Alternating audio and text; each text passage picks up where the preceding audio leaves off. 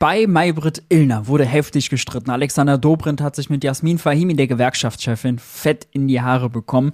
Es ging um die Mindestlohnerhöhung, die viel zu läppig ist. Es ging um Steuerforderungen der CDU, bei denen Jasmin Fahimi sagt, nee, hör mal auf, was ihr plant, das hilft vor allem den Spitzenverdienern. Ihr tut immer so, als wärt ihr für die Menschen mit kleinem Geldbeutel da. Seid ihr aber gar nicht. Vieles, was es zu besprechen gibt.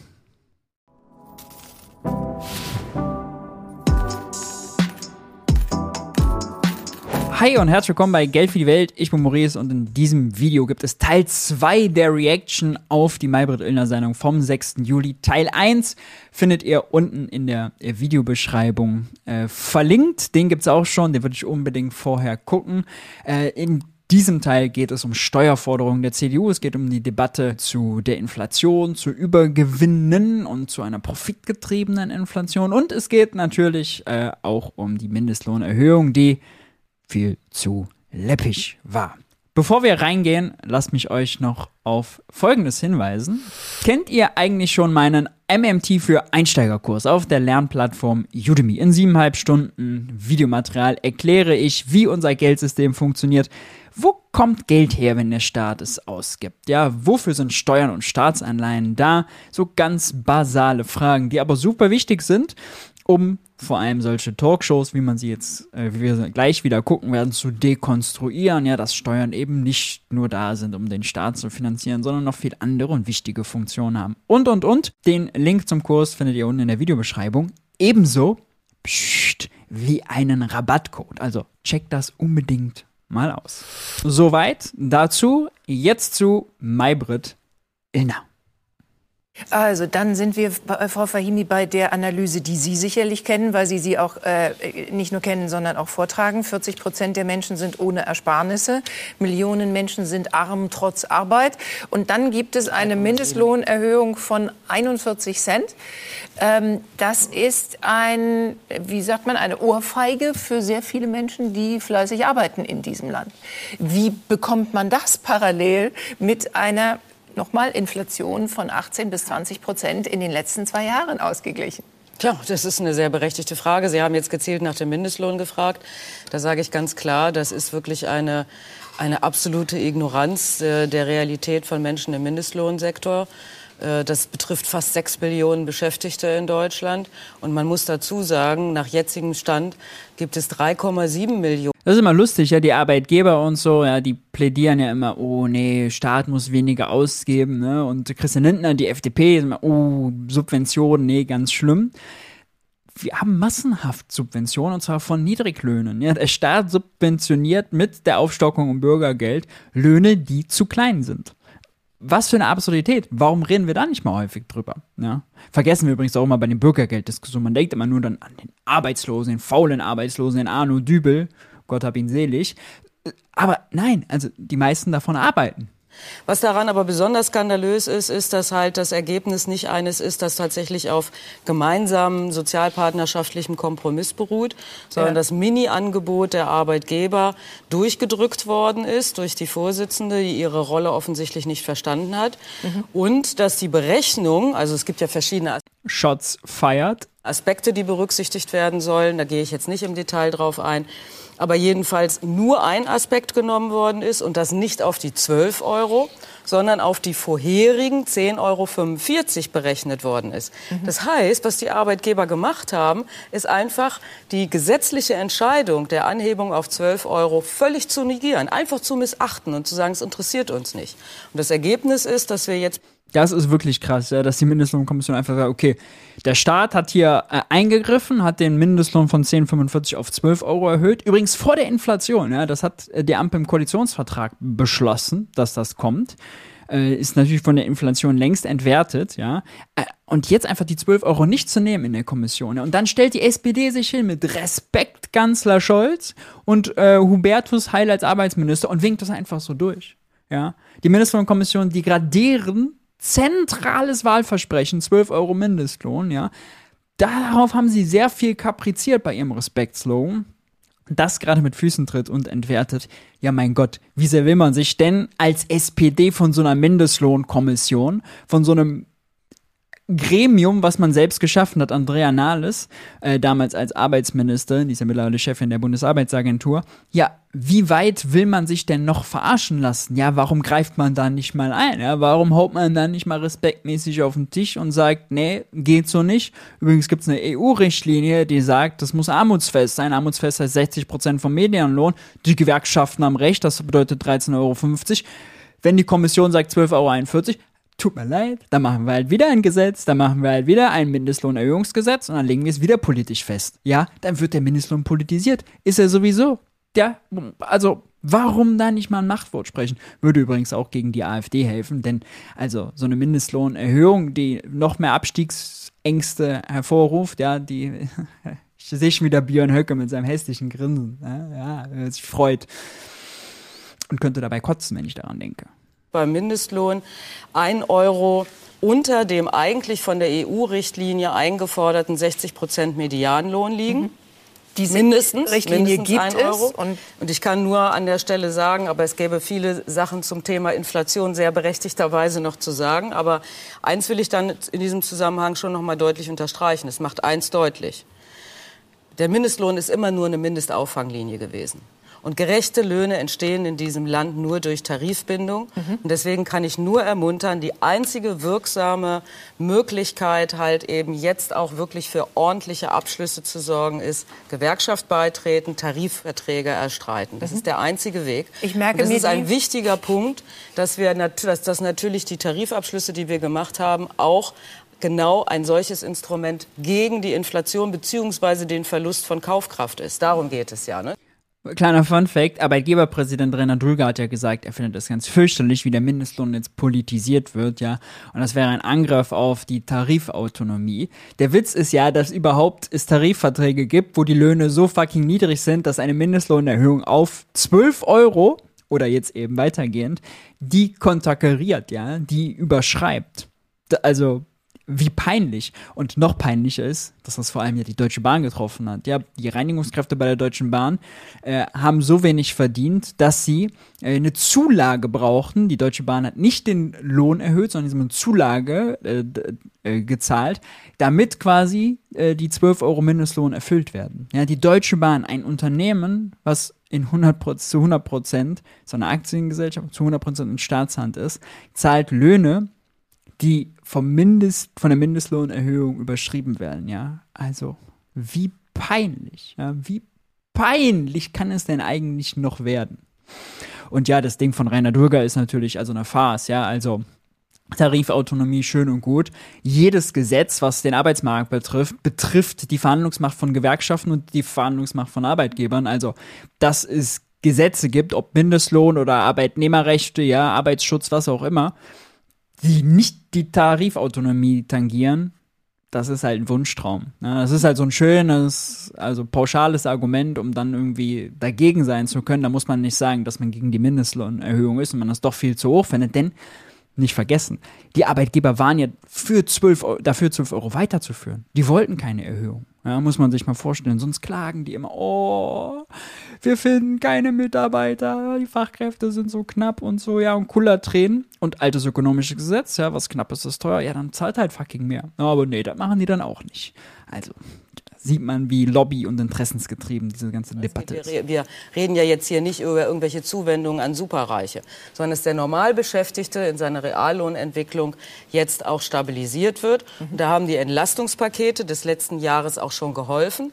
Und trotzdem haben wir im letzten Jahr insgesamt in Summe, trotz der Entlastungspakete, ein Minus von 4 Prozent Kaufkraft, was sich auf das Reallöhne auch klar. Mhm. Das sind dann quasi die Reallöhne, die das ist außerdem nicht ganz korrekt, ne? denn 4% sind die Reallöhne gesunken, aber es gab natürlich auch neben dem Lohn Entlastungspaket, ja, Energiepreispauschale, Tankrabatt, 9-Euro-Ticket, hast du nicht gesehen. Brrr, endlos Maßnahmenliste, bunter Blumenstrauß, die Kaufkraft geschützt haben, neben dem Reallohnverlust. Ja, also Kaufkraftverlust ist nicht so hoch wie der Reallohnverlust leicht vergaloppiert. Gesunken sind, also nicht unbedingt die Tariflöhne, aber eben im Durchschnitt. Und das wirkt sich mit einem Prozentpunkt BIP am Ende des Tages aus. Mhm. Das ist ein wichtiger Punkt. Wenn die Leute weniger Geld in der Tasche haben, ja, dann schmiert eben auch die Wirtschaft ab. Dann leidet die darunter, denn die Leute brauchen Geld in der Tasche, um es ausgeben zu können. Real preisbereinigt, Umsatz im Einzelhandel, ja, deutlich gesunken. Im äh, Frühling war es ungefähr 10% unter Vorjahresniveau, ja, preisbereinigt. Muss man sich mal vorstellen. Die Leute tragen 10% weniger Menge aus den Supermärkten raus. Dazu kommt die Energiekrise. 10% weniger Brötchen von Bäcker Lutze. Energiekrise, die auch noch mal 4% Und die Mieten und genau. Ja, und aber schon und jetzt, sind wir bei diesem sozialen ja. Ding, aber mit dem Sie, wir ja eigentlich auch angefangen ist? haben. Trotzdem werden in der Zeit nicht alle ärmer, mhm. sondern es gibt das wissen Sie besser als ich. Frau Schnitzer hat das ja dieser Tage noch mal betont auf der Grundlage von EZB-Daten. Gleichzeitig machen Unternehmen Übergewinne, mhm. also mehr als das, was sie normalerweise kalkulieren würden, also den, Gewinn auf, den Gewinnaufschlag. Aber wissen Sie, was jetzt Gedanken? das Spannende ist?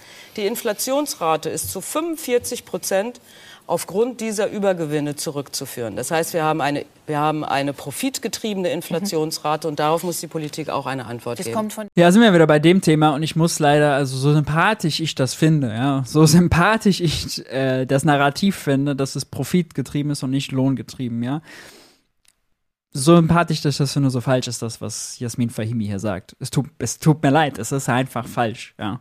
Denn, also, Übergewinne gibt es natürlich. Ja, RWE hat mit der Verstromung von Braunkohle Übergewinne gemacht. Ja, Saudi Aramco, der saudische Ölkonzern, hat Übergewinne gemacht. Ja, diese Statistik der EZB, dass 45 Prozent der Preissteigerungen auf Profite zurückzuführen sind, hat man nichts mit Übergewinn zu tun. Das ist nicht der Beweis dafür, dass Firmen ihre Margen ausgeweitet haben. Das hat sie ja gerade gesagt, ihren Gewinnaufschlag auf, ausgeweitet haben. Ja? Die haben jetzt nicht plötzlich eine Rendite von äh, 30 statt 15 Prozent. Ja? Das kann man nicht nachweisen. Bei den Unternehmen, die Aktien geführt sind, ja, das Handelsblatt hat mal eine große Aufstellung, da ist das nicht so, ja, im Gro. Einige wenige aber nicht die Mehrzahl, ja. Und äh, es muss auch nicht so sein, das ist ein Punkt, bei dem Isabella Weber sehr häufig falsch verstanden wird. Es muss auch nicht so sein, um diese Statistik der EZB zu erklären. Die Statistik der EZB erklärt sich wie folgt. Bäcker Lutze, ja, hat Brötchen vorher für 30 Cent verkauft und hatte 20 Cent Kosten. Ne, hat 10, äh, 10 Cent absoluten Gewinn gemacht und äh, hatte dann eine Marge von 50 Prozent. Fiktive Zahlen. So, jetzt sind die Kosten, weil Mehl teurer geworden ist, weil Gas teurer geworden ist, die Miete wurde erhöht und so weiter. Sagen wir mal, hat sich verdoppelt. Ja, jetzt kostet das Brötchen herzustellen 40 Cent. Jetzt schlägt er aber auf diese 40 Cent natürlich auch wieder auf, nämlich seine 50 Prozent. Das ist eben die Marge, die er erreichen will. Ja, so kalkulieren Unternehmen eben vereinfacht. Die gucken, was sind die Kosten, was ist das Renditeziel und schlagen das halt nun mal auf. Und das bedeutet dann natürlich, dass er das Brötchen für 60 Cent verkauft absolut macht er dadurch mehr Gewinn. Ja, denn sein Gewinn sind jetzt 20 Cent und nicht mehr 10 Cent wie vorher. Vorher hat er das Brötchen für 30 Cent verkauft, bei 20 Cent Kosten. Jetzt verkauft er das Brötchen für 60 Cent, bei 40 Cent Kosten. Plus 20 Prozent pro Brötchen Gewinn. Die Marge ist aber gleich geblieben, ja.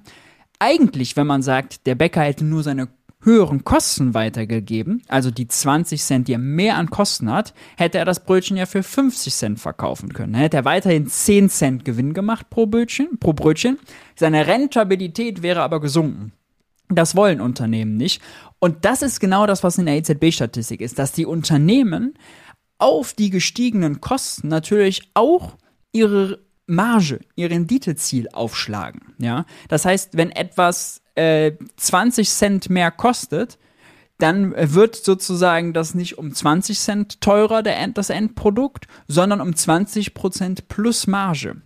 Dabei wird die Marge aber nicht ausgeweitet, sondern nur erhalten. Ja, und das ist ganz normal im Verteilungskonflikt. Unternehmen wollen ihr Stückchen vom Kuchen behalten. Absolut steigen dann die Gewinne.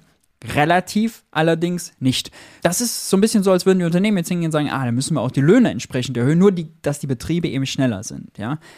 Also bedeutet, ja, es ist profitgetrieben, weil die Unternehmen versuchen, ihre Margen zu retten, aber es bedeutet keine Margenausweitung. Die Statistik der EZB ist kein Beweis für die Margenausweitung. Ja, es ist einfach falsch. Wird Isabella äh, Weber auch äh, falsch verstanden. Es kann sein, es kann vorkommen und es wird vorkommen in einigen marktmächtigen Branchen, bei einigen marktmächtigen Unternehmen, Aber noch haben wir nicht die Beweise dafür, dass es auf breiter Front passiert. Und die e Statistik der EZB, nochmal, die ist kein Beweis dafür. Ja. Das war ein bisschen kompliziert, aber ist halt manchmal so, ne, wenn man die Realität verstehen will. Der Punkt, den Jasmin Fahimi macht, nochmal, also von der Stoßrichtung sympathisch, inhaltlich falsch. Gibt es da unter manchen Wissenschaftlern einen kleinen Zweifel, ob die mhm. Zahl stimmt? Ich fasse das mal schnell so zusammen und bin bei Herrn Dobrindt. Herr Dobrindt. Es gibt übrigens äh, interessant, dass also Maybrit Illner hier sagt, es gibt äh, unter Wissenschaftlern Zweifel, dass diese äh, Zahl stimmt. Ja, das ist eine offizielle Statistik der EZB.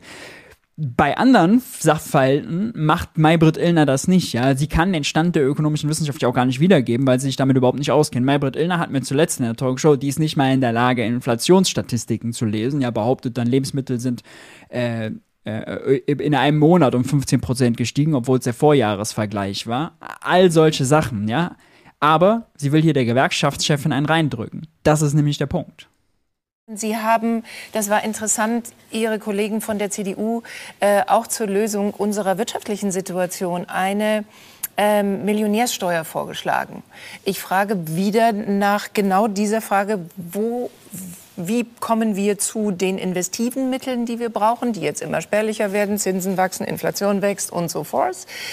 Die werden nicht spärlicher es wird nur äh, ein bisschen teurer für den Finanzminister, ja, aber die werden nicht knapper. An welchen Stellen würde Sie, würden Sie, würde die Union, würde die CSU schrauben? Sagen Sie, dieser Gedanke der Grundwertekommission der CDU, eine Millionärsteuer zu erwägen, ist ein guter oder sagen Sie, das ist Teufelszeug? Erstmal gibt es in Deutschland eine sogenannte Reichensteuer schon seit langem.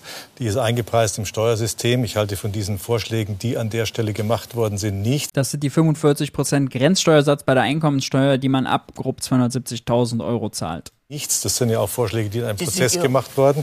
Ja. Und ich glaube nicht, dass sich die im Endergebnis so wiederfinden, weil was wir brauchen, sind Entlastungen an der Stelle und keine Steuererhöhungen. Und da sagen wir, wir die Vorschläge auch an anderer Stelle gemacht, ja jetzt in die Steuerentlastung einzutreten einzugehen, mhm. weil wir ja Wachstum erzeugen müssen. Wir haben eine Wachstumsschwäche. Das ist ja noch mal sehr deutlich hier gerade gemacht worden. Und zwar ist das keine. Das ist schon interessant, dass Dobrindt hier Carsten Linnemann, der ja gerade Generalsekretär geworden ist, äh, den Friedrich Merz sozusagen befördert hat, widerspricht. Der arbeitet ja an einem neuen Grundlagenkonzept, will auch eine Steuerreform, Soli streichen, ja, Erbschaftssteuer noch mehr ausnehmen, Mittelstandsbau bei der Einkommenssteuer abflachen, dafür bei den Einkommensmillionären Steuersatz erhöhen. Ob das, weil der Soli auch gestrichen wird, mehr ist als der Soli, das weiß man noch gar nicht. Also auch dieses Framing, ihr wollt eine Millionärssteuer. Die wollen erstmal den Soli streichen und das ist erstmal eine Millionärssteuerentlastung, ne, liebe Frau Illner. Egal.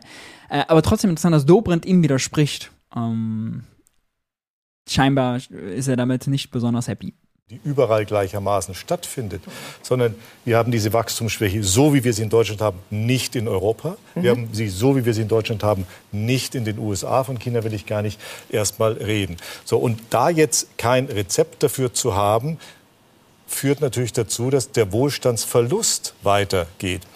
Nicht nur der Wohlstandsverlust der vorhin am Kühlschrank deutlich gemacht worden ist. Das stimmt allerdings. Ja. Der Wohlstandsverlust bei den kleineren Einkommen ist besonders groß.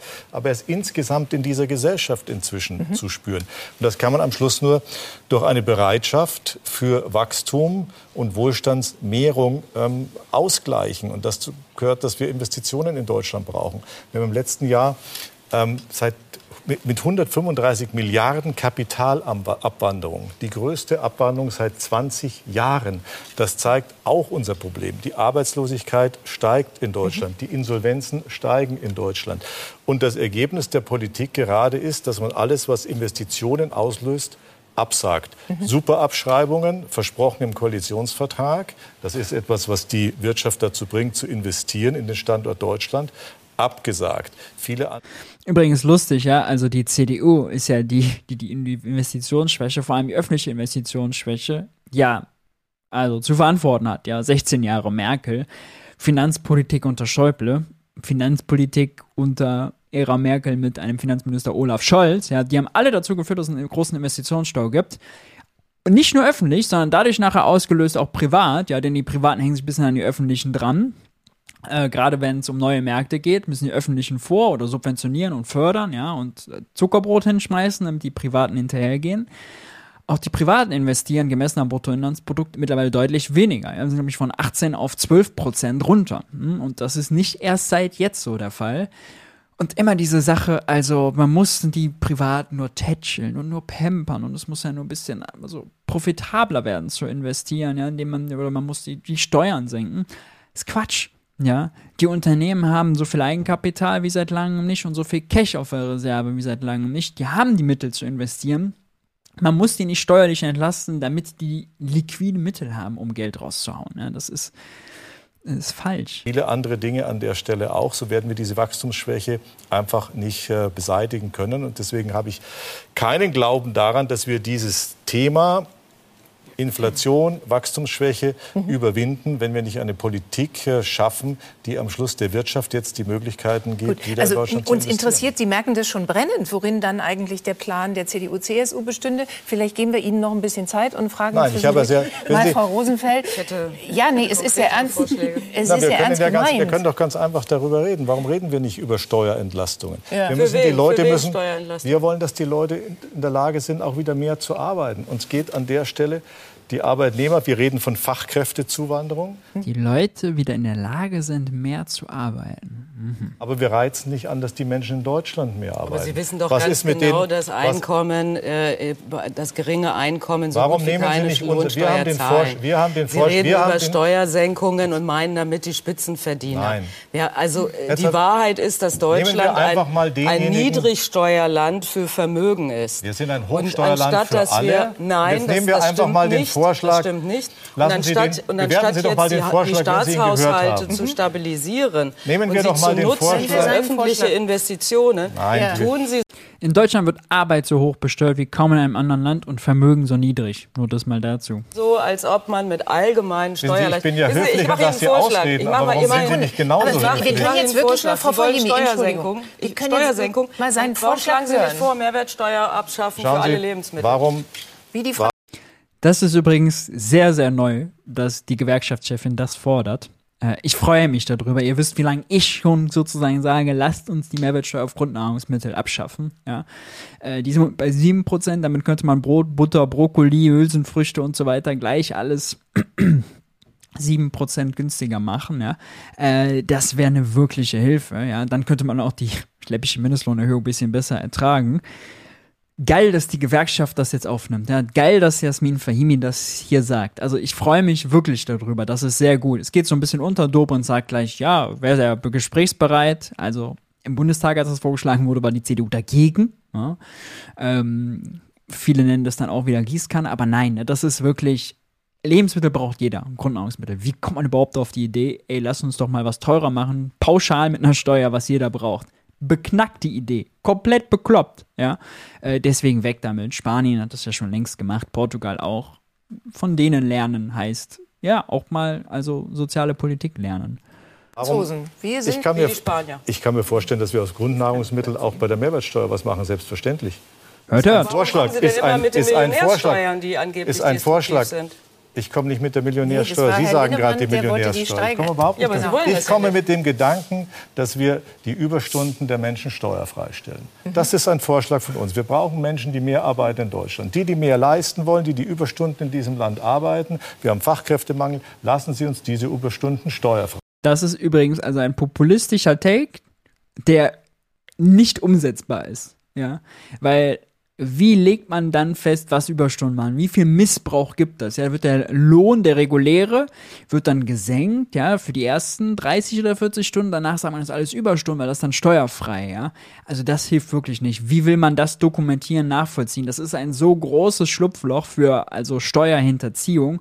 Und die Realität ist, es gibt jetzt schon Millionen von Überstunden, die jedes Jahr geleistet werden, unbezahlt, ja. Also von wegen, die Leute arbeiten nicht und sagen dann ihrem Chef, nee, mein lieber Chef, also ja, ich weiß, da gibt es jetzt was zu tun und es würde sicherlich auch meinem Standing bei Ihnen helfen und meiner Karriere in diesem Unternehmen, aber wissen Sie, der Anreiz, ja, der Marginale, eine Stunde mehr zu arbeiten, wenn ich weiß, ja, wie, dass, dass das dann mit dem Grenzsteuersatz belastet wird, Also verzeihen Sie mir, ja, die Steuern sind zu hoch, ich werde diese weitere Stunde nicht machen. Ja, ich verräume das Paket jetzt nicht, ja, ich plane die Tour jetzt nicht. Nein, ich führe dieses Verkaufsgespräch jetzt nicht mehr fernab von jeglicher Re Lebensrealität mal wieder die CSU.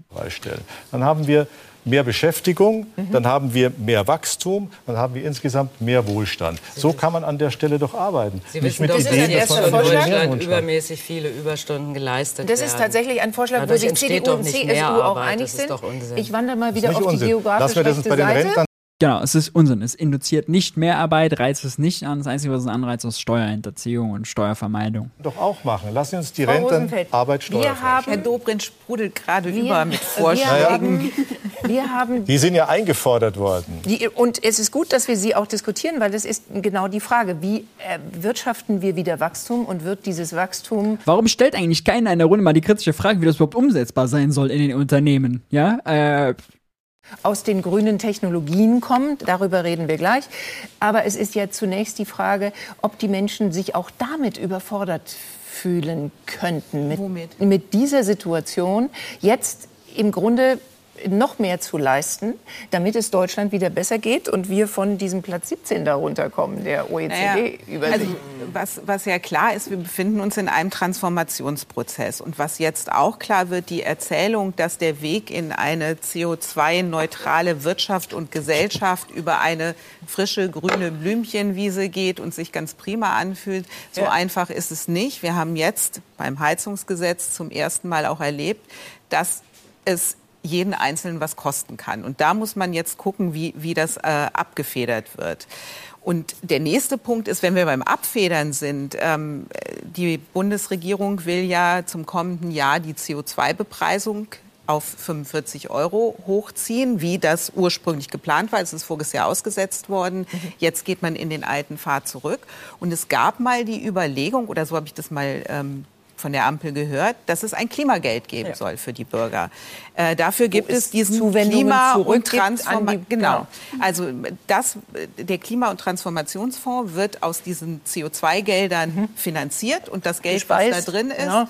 das wird an die Bürger zurückverteilt und das soll animieren zum Energiesparen. Das heißt, wenn ich viel Energie spare, mhm. habe ich mit der Rückzahlung dann ähm, ähm, etwas mehr Geld oder bekomme, habe mehr von, von dieser Rückzahlung. Ja. Dieser Klima- und Transformationsfonds ist jetzt so was zu, zur Eier, Wollmilch, legenden, wie man immer das nennt, ähm, geworden. Ja weil daraus wird alles Mögliche finanziert, aber über das Klimageld redet keiner mehr. Es wird zum Beispiel finanziert äh, eine Intel-Chip-Fabrik in Magdeburg mit 10 Milliarden Euro. Was das mit Klima Schutz und Klimainvestitionen zu tun hat, ist mir nicht so klar. Mhm. Die Bahn soll jetzt daraus mitfinanziert werden, also der, der Umbau äh, oder der, die Erneuerung des Schienenverkehrs, dass ähm, die Fördergelder für das Heizgesetz, die sollen daraus finanziert werden. Also ich finde so die Ursprungsideen, die es ja mal gab und die gute Ideen waren, von denen ist irgendwie nicht mehr viel übrig geblieben. Ein bisschen wie meine grünen Haushälter, aber ich muss mal sagen, das ist ein Kompliment.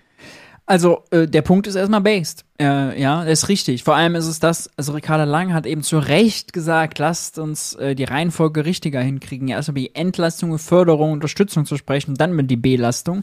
Den CO2-Preis verkackt man es gerade. Ja, da merken die Leute, nee, also erstmal wird's teurer, künstlich teurer gemacht, politisch gewollt teurer, ja, das Tanken, das Heizen, der Alltag ohne dass es ein Klimageld gibt, ohne dass es eine Rückerstattung gibt. Ja, es ist so ein bisschen wie beim Heizungsgesetz, nur dass man es eben nicht so ganz krass merkt, wie wenn man jetzt daran denkt, oh, jetzt muss ich eine Wärmepumpe kaufen.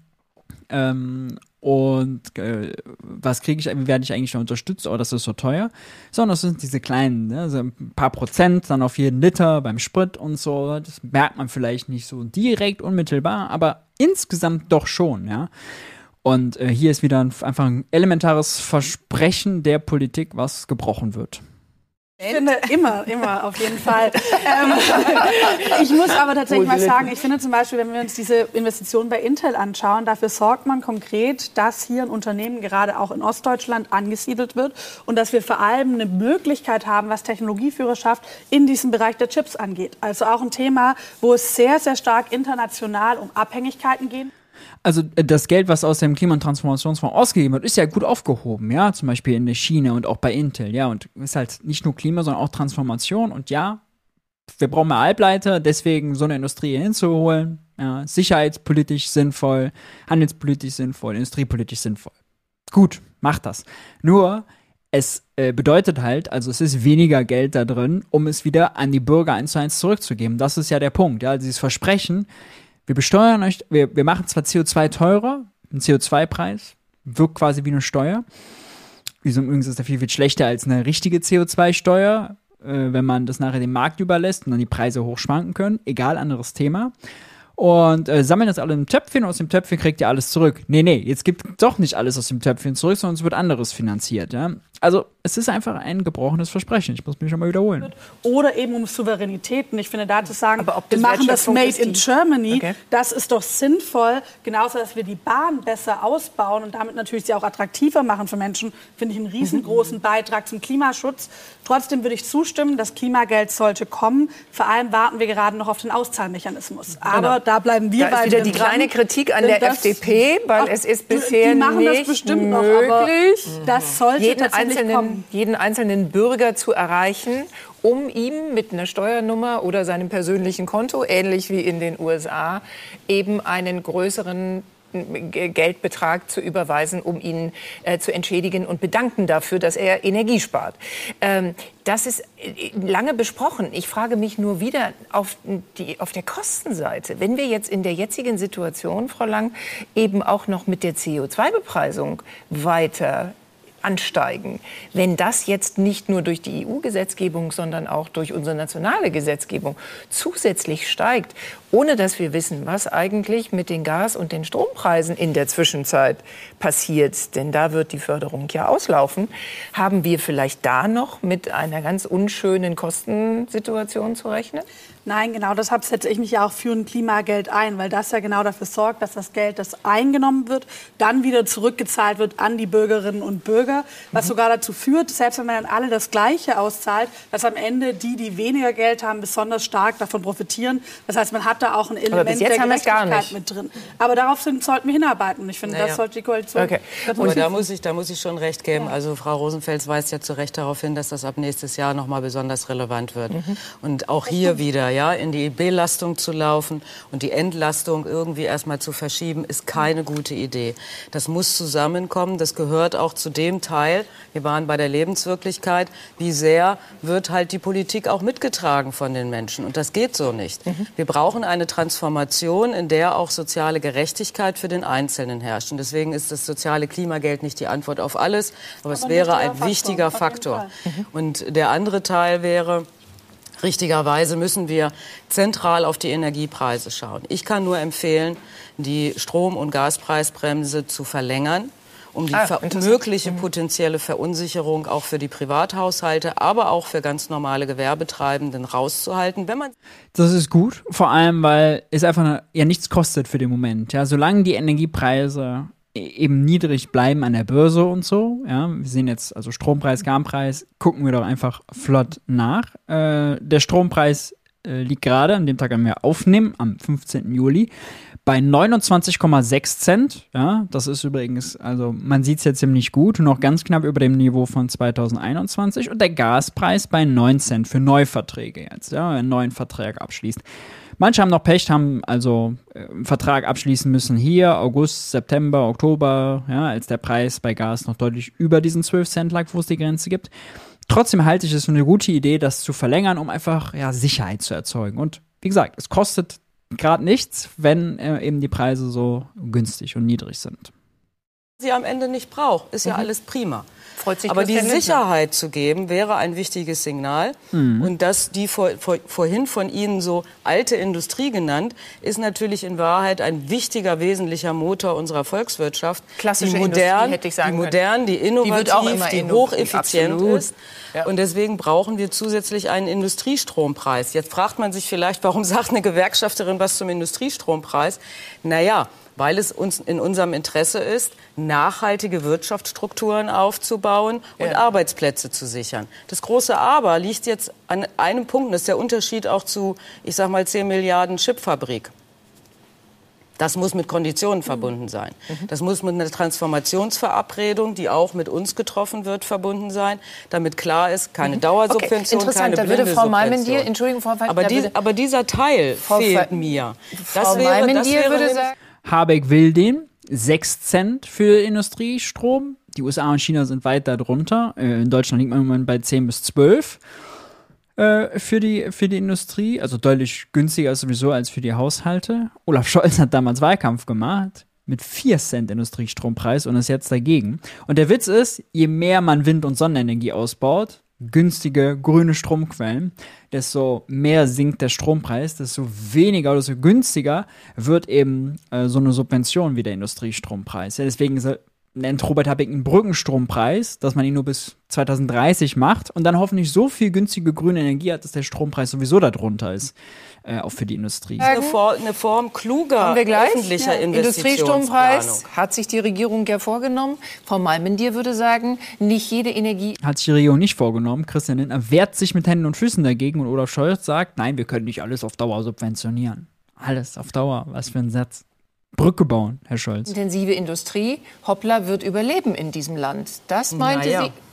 Wollen ja, wir Sie also, noch mal fragen? Genau. ich glaube, doch, das meinte sie. Doch, in, in der Tat denke ich, dass wir das ähm, naja, vielleicht Sie, Sie alle im politischen Bereich vielleicht nicht, aber ich würde mir wünschen, wenn das offener ausgesprochen wird. Und das ist jetzt auch nicht ganz so dramatisch, wie es vielleicht habe klingen lassen. Das haben wir ja schon mal in den 70er Jahren erlebt, ja, dass in Deutschland als irgendwie Energiepreise auf einmal sehr hoch gehen, die Industrien sehr gut verstanden haben, okay, vielleicht ist diese Produktschiene jetzt nicht mehr so sinnvoll, vielleicht muss ich an meiner Technologie irgendwie noch etwas drehen. Also die lernen da viel, die orientieren sich um, ja, sogar die Automobilindustrie, über die ich vorhin geweint habe, die Industrie die können sich daran gar nicht äh, anpassen und nichts davon lernen, weil es ja ein Schock ist. Ja, die Energiepreise werden jetzt nicht dauerhaft teurer bleiben, sondern weil wir abhängig waren, weil es einen Krieg gab, ja, eine Ausnahmesituation oder beim Öl Pandemie getrieben, gibt es halt diese Preisschocks. Aber an Preisschocks kann man sich nicht anpassen. Ja, wenn man sieht, Gaspreis an der Börse hochgeschossen, mittlerweile wieder auf dem alten Niveau, was soll die Botschaft sein? Wie soll eine Firma, die langfristig investieren muss über Jahre und Jahrzehnte, wie soll die ihre Investitionen daran anpassen? Ja? Meinen die, die ist wirklich, also die lebt im Paralleluniversum mit ihren Vorstellungen. Die, die äh, orientiert sich um und VW investiert in, in, in Batterien und, und, und, so weiter.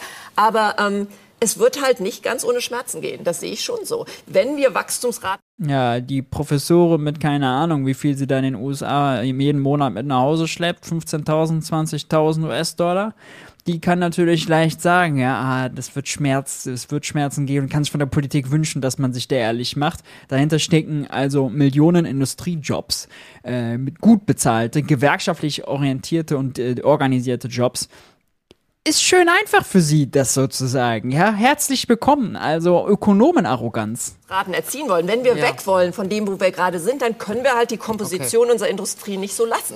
Ich kann, ich kann um auch nochmal Sprachkritik hier zu üben, ja, also äh, sie nutzt auch wieder nur akademische Elfenbeinturmbegriffe, ja, Komposition, äh, Friktionen, Imperfektionen. Wenn du dich in eine Talkshow setzt und halt von Leuten verstanden werden willst, dann sprich halt so, dass die Leute es verstehen. Ja, brauchst du nicht dein, also aufgeblasenes Akademikergeschwätz da loszulassen. Ja? Äh, aber gut, wenn eh nur heiße Luft kommt, ja, dann die heiße Luft wenigstens gut aussehen lassen, ja, schlau klingen lassen. Mhm. Sicheres Auftreten bei völliger Ahnungslosigkeit, äh, hat man mal, äh, glaube ich, gesagt, ist das Motto. Ich kann, ich kann damit, ich kann damit völlig, ich kann damit völlig, ich kann damit völlig d'accord gehen, wenn es darum geht zu sagen, natürlich heißt eine eine neue, moderne, nachhaltige Wirtschaftsstruktur auch, dass es da drin Innovationen geben muss. Mhm. Und nicht alles, was wir machen, ist immer innovativ. Und Disruption. Okay. Also aber, aber, aber der Unterschied ist, und deswegen, das ist in Und Disruption natürlich auch, wirft sie ein. Ja, hat sie noch einen tollen Begriff, den keiner versteht. Ja, super. In Deutschland anders als in den USA. Wir haben eine Industrie. Ach, diese Frau ist so klug, oder was die für Begriffe kennen. So klug regt mich wirklich auf, sowas, ja. Können nicht, also dann geh nicht in Talkshows, ja, äh, wenn du so sprechen willst. Also mach's halt in deinem, keine Ahnung, äh, deinen Professorenkollegen an der Uni sprich halt so, ja, aber nicht in Talkshows. die hoch verbunden miteinander ist und wo wir von Grundstoffen, Aluminium, Kupfer, Stahl, Grundstoffchemie. Ich möchte Ihnen nicht zeigen, bis hin- welches Gesicht gerade vor meinem ich, ich sehe es, ich sehe es von der Seite. ähm, und da drin liegen, nein, ich will damit nur sagen, da drin liegen hohe Effizienzen, auch wirtschaftlicher Art. Natürlich ist die Frage, warum müssen wir in Deutschland Ammoniak produzieren? Mhm. Ja, aber wenn, ja, natürlich, aber das ist zu kurz gegriffen zu sagen, das Sagt macht Frau ja Fahimi. nichts. Okay. Das macht ja nichts, warten Sie, das macht ja nichts, das rauszunehmen, weil in Wahrheit eine ganze Linie rausgeschnitten wird. Das Von heißt, wir reden nie alleine von Ammoniak. Aber wir können es woanders- Dominoeffekt. wir können es woanders herholen. Dazu. Nein, also, aber in der, beschimpft, doch, in der nicht. viel beschimpften Intel-Chipfabrik in Magdeburg wird dann eine neue Linie dazukommen. Ich Nein, glaube, so einfach die können sich im. Augenblick nicht Aber- retten nach Nachfragen nach den Naja, aber. Entschuldige mal, so einfach Aber- können Sie Leute nicht auf dem Schachbrett hin und her schieben. Das so nach ich dem doch Motto, gar nicht. Ich sage nicht, dass es von heute auf morgen passieren muss. Ich sage nur, aber dass wir wir, da ins Auge schauen müssen. Aber ich wir sag müssen ja ja, ich sag ja auch nur, nur gerade vorliegt, ich sag beim ja auch, ich sag ja auch nur, dass wir eine Brücke brauchen, in der Absolut. Veränderung natürlich am Ende auch notwendig ist und rauskommt. Ohne aber uns- wir können jetzt nicht einfach beliebige Schnitte machen Nee, und natürlich Brüche nicht. erzeugen. Das würde dann Aber dann zu dieser den Polarisierung führen. Vorschlag der Industrie- Industriestrompreis tatsächlich mal Strompreis. an, weil dieser Vorschlag heißt nicht, wir subventionieren einfach alles, sondern das heißt genau, das, es gibt einen Brückenstrompreis, bis die erneuerbaren Energien dafür sorgen, dass der Strom einfach billig genug ist. Und bei diesem Brückenstrompreis schaut man, wer braucht es wirklich und man konditionalisiert es. Erstens Standorttreue, also dass es auch wirklich um Jobs hier geht. Zweitens eine Tarifbindung, dass es gut bezahlte Jobs sind. Und drittens, dass Transformationspläne vorgelegt werden, also dass die Unternehmen auch wirklich Verantwortung dafür übernehmen, dass Dann sie nicht die einfach Frage, das Alte das bewähren, sondern das Neue möglich machen. Und ich glaube, da Das ist sehr gut, ja. Das ist genau das, was Robert Habeck damit auch vorgeschlagen hat, dass es eben Bedingungen gibt dafür. Man kriegt diese Subvention nur, wenn man diese Bedingungen erfüllt. Damit würde man vielleicht sogar sie beide vereinen können. Ich darf aber sagen an der Stelle, erstens wird über diesen Industriestrompreis noch gestritten in der Ampel. Zweitens brauchen wir nicht nur Industrie, sondern Wirtschaftsstrompreis, weil es natürlich eine ganze Reihe von Wirtschaftsunternehmen gibt, die nicht Industrie sind, aber extrem energieintensiv. Sie haben übrigens recht, damit wir auch mal einig sind an diesem Tisch. Wenn man einzige einzelne Elemente der Industrie rausnimmt, brechen ganze Ketten auf und dann funktioniert natürlich möglicherweise vieles nichts mehr. Was Darum geht es, an der, geht, geht es an der Stelle nicht, genau. Aber warum ist dann die Frage, dass wir selber noch an der Verknappung der Energie mit teilhaben? Die Kernenergie ist abgeschalten worden. Ich will nur eine Zahl an der Stelle mal sagen.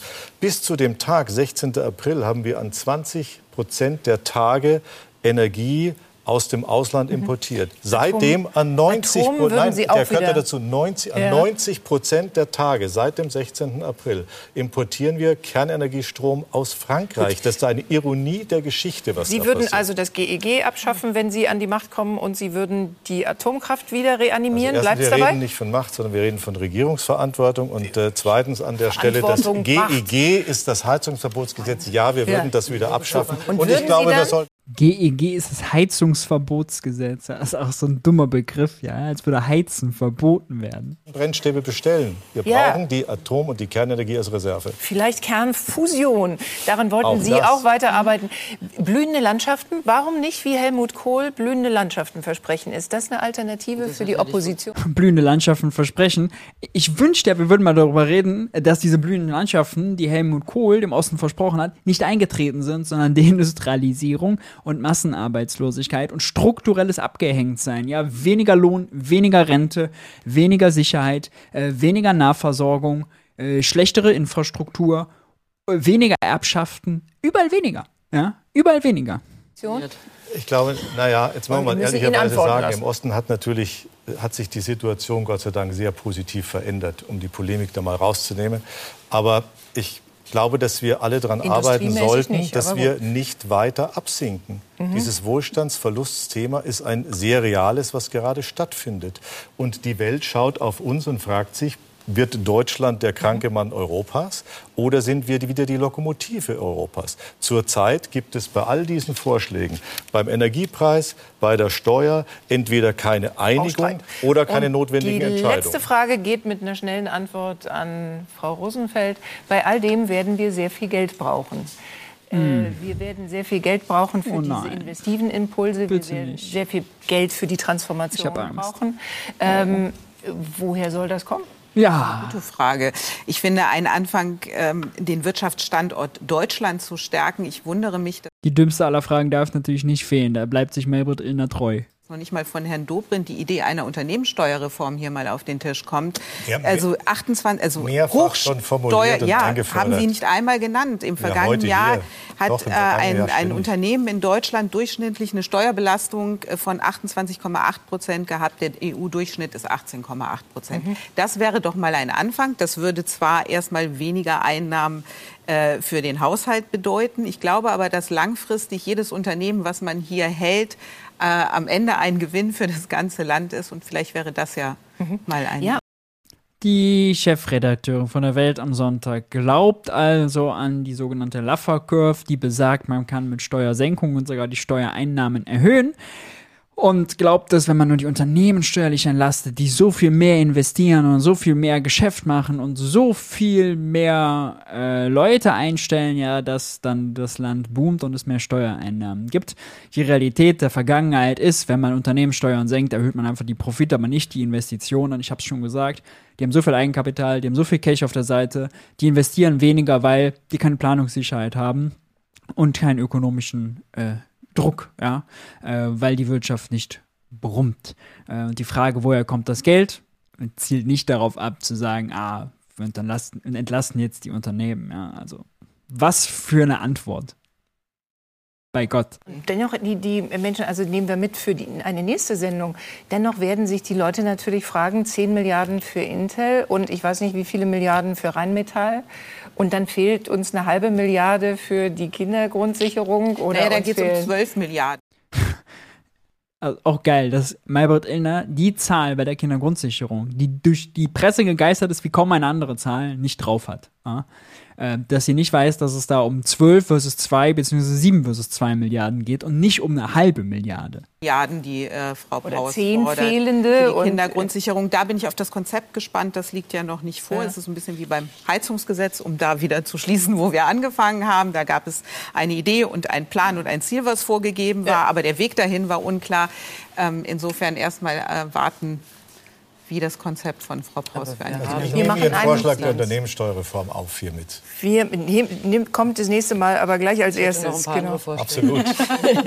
Wir müssen leider Schluss machen und geben in äh ja, ach, äh, die Debatte war ja äh, munter. Äh, mein Fazit. Also, Ulrike Meimendier, Wirtschaftsweise, äh, lehrt in Berkeley völlig fernab von der Lebensrealität. Ja. Äh, in Teil 1, falls ihr den noch nicht gesehen habt, schaut den äh, euch unbedingt auch noch an. Link ist in der Videobeschreibung. In Teil 1 habe ich schon erklärt, warum ihre Vorstellung, man muss nur die Preise erhöhen und dann passen sich alle an. Alles ganz toll, mag ich. Dann braucht man keine Verbote, keine Ordnungspolitik, keine Spielregeln. Ja. Äh, warum das auch ein Traum, Traumdenken ist, ja. Traumdeuterei warum die Menschen eben nicht rationale Wesen sind und alle Informationen immer perfekt haben und so. Ähm, Alexander Dobrindt klassischer, klassisch, ja, die CDU-Takes, äh, CSU-Takes geballert, aber interessant, stellt sich explizit, stellt sich explizit gegen das Steuerkonzept von Carsten Ninnemann, der jetzt vom März befördert wurde. Jasmin Fahimi based, was Industriepolitik angeht, bei den Inflationszahlen, ah, nicht so ganz.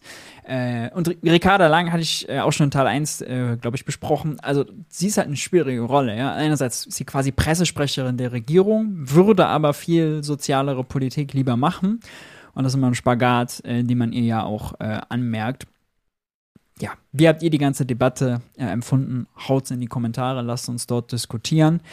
Lasst mich euch nochmal hinweisen auf meinen Online-Kurs MMT für Einsteiger und lasst mich euch nochmal hinweisen auf den Gutscheincode unten in der Videobeschreibung. Dann gibt es das nämlich sogar günstiger als die 29,99 Euro. 2000 Leute haben daran bereits teilgenommen. Es ist ein Bestseller und 4,4 Sterne, also ganz so verkehrt kann es nicht sein. Und ich verspreche euch, ihr werdet schlauer danach äh, sein als vorher. Bei Talkshows ist es ja nicht immer so. Da ist man nicht schlauer, sondern nur wütender.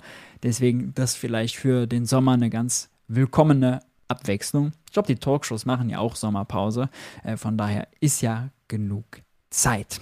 In dem Sinne, ich bin raus. Lasst gerne ein Like da, wenn es euch das Video gefallen hat. Aktiviert die Glocke und so weiter. Haut ein Abo rein. Haltet die Ohren steif. Bis dahin. Ciao, ciao.